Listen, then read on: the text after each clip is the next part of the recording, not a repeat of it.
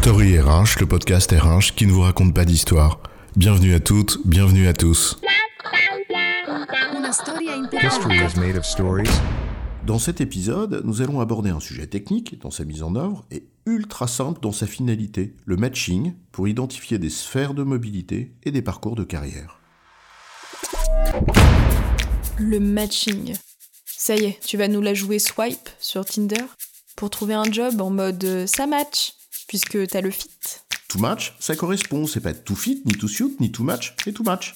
Et on parle pas là de ton outfit, mais peut-être bien de ton prochain job. Pas celui que tu lorgnes pour être calife à la place du calife, mais celui auquel tu pourrais raisonnablement prétendre.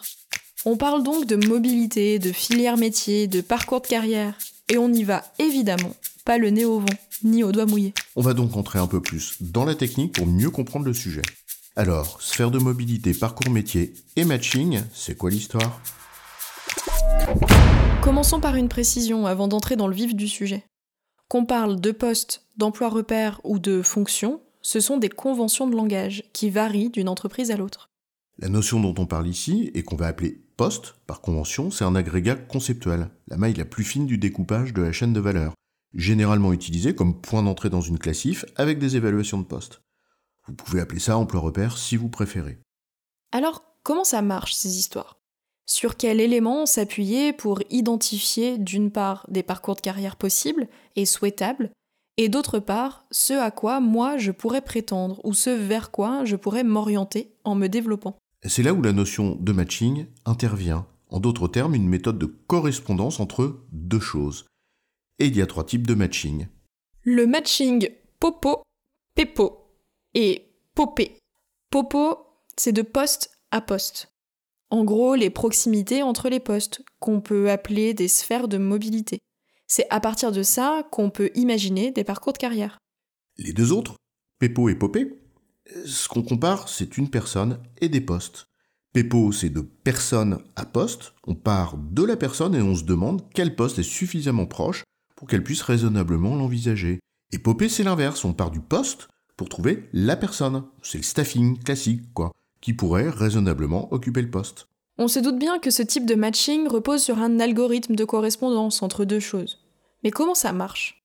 En l'occurrence, il y a deux grandes méthodes. La première, on se fonde sur les compétences requises pour exercer les postes. La seconde, on se fonde sur la preuve par l'exemple. On va parler ici du matching à partir d'une correspondance établie à partir des compétences métiers requises pour exercer les postes. Et voir que c'est pas si simple que ça. Deux notions à prendre en compte. D'une part, une notion de distance en termes de compétences, et d'autre part, une notion de difficulté à parcourir cette distance. Si le premier terme peut reposer sur une équation, le second relève d'une appréciation plus complexe. En d'autres termes, c'est une chose de savoir si c'est loin ou pas, et une autre que de savoir si ça va être compliqué d'y aller et combien de temps ça va prendre. Revenons d'abord sur la première clé, la notion de proximité de compétences. On va s'intéresser ici, pour simplifier le raisonnement, aux seules compétences métiers requises pour exercer un poste. Et ce, avec deux paramètres. La nature de la compétence, d'une part, et le degré de maîtrise nécessaire, d'autre part. Ben, se pose alors la première question, simple. Comment déterminer cette notion de distance? Le nombre de compétences communes aux deux postes? Le degré de maîtrise de chacune d'entre elles? Ou faut-il pondérer l'un par rapport à l'autre? Et si oui, comment? Vaut-il mieux avoir un degré de maîtrise plus bas, mais sur plus de compétences Ou moins de compétences, mais avec un degré de maîtrise qui correspond mieux sur certaines d'entre elles? Est-ce la même règle quels que soient les postes et les filières métiers? Cette seule question pourrait faire l'objet d'une recherche à part entière. Retenons que l'on peut par exemple faire un scoring avec un pourcentage qui va de 0% quand tu ne maîtrises aucune des compétences jusqu'à 100% quand tu les maîtrises toutes et au bon degré de maîtrise pour toutes. C'est une équation qui peut permettre d'établir l'intensité du recouvrement de compétences. Une fois qu'on a posé ça, se pose la seconde question, la difficulté du chemin à parcourir. Est-il réaliste dans la pratique? Chaque saut dans ta courbe en escalier est-il le même? La difficulté ou le temps nécessaire pour passer d'une étape à l'autre sont-ils les mêmes? Eh bien là aussi, c'est loin d'être simple. Prends un exemple simpliste avec deux compétences du bûcheron. Compétence A, fendre du bois avec un coin et un merlin. Et compétence B, ranger les bûches fendues sur un tas. Compétence A, fendre du bois, premier niveau de maîtrise. Je sais poser le coin sur la bûche et taper dessus avec mon merlin, et le nombre de fois qu'il faut, quitte à mettre plusieurs coins d'ailleurs si j'y arrive pas du premier coup. Et niveau de maîtrise numéro 2, bah en plus je sais lire le fil du bois pour économiser le nombre de coups, donc mon énergie, et fendre le bois plus vite. Et bien passer de 1 à 2, cela risque bien de prendre des années de pratique. Alors que pour la compétence B, ranger les bûches. Le niveau 1, c'est savoir où récupérer les bûches, les acheminer là où elles doivent être empilées, et les poser les unes sur les autres sans qu'elles tombent. Le niveau 2, je sais aussi les poser en croix pour tenir les extrémités du tas. Et j'optimise l'espace consommé en veillant à ce qu'elles s'emboîtent au mieux. Bon, pas sûr qu'il faille autant de temps pour passer du niveau 1 à 2 dans ce cas. D'autant que la personne dotée de certaines soft skills, bah, elle aura peut-être la capacité à acquérir certaines compétences métiers plus vite que d'autres. Si t'es observateur, par exemple, bah, t'apprendras plus vite à lire le fil du bois. Sans parler du fait qu'un certain niveau de maîtrise n'a pas nécessairement la même obsolescence d'une compétence à l'autre. Que certaines compétences sont associées à des certifications et leur renouvellement périodique, d'autres pas, etc. On le voit donc, la notion de faisabilité du saut, plus ou moins facile, plus ou moins long, fait intervenir plein de paramètres.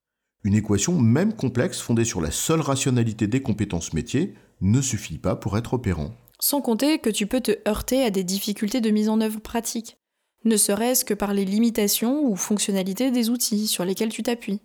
Par exemple, le fait que l'algorithme de ton logiciel de talent management n'est pas paramétrable et t'impose bah, sa norme. Ou par exemple, tu ne stockes les évaluations de compétences des personnes que sur la base du poste qu'elles occupent, sans historisation sur ceux qu'elles ont précédemment occupés, sans même parler des compétences qu'elles auraient pu acquérir par d'autres biais.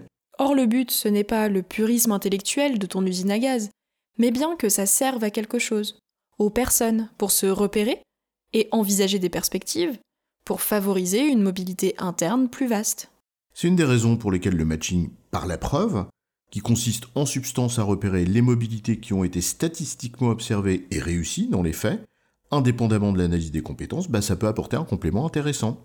En résumé, identifier des sphères de mobilité et des parcours métiers à l'aide d'un matching de compétences est une démarche conceptuellement complexe, si on veut être rigoureux, et qui exige parfois de sacrifier un peu le purisme intellectuel de l'exercice pour en faire un outil de gestion opérationnel et utile. J'ai bon, chef? Oui, tu as bon et on va pas en faire toute une histoire. Story RH, le podcast RH qui ne vous raconte pas d'histoire. Retrouvez tous les épisodes sur storyrh.fr.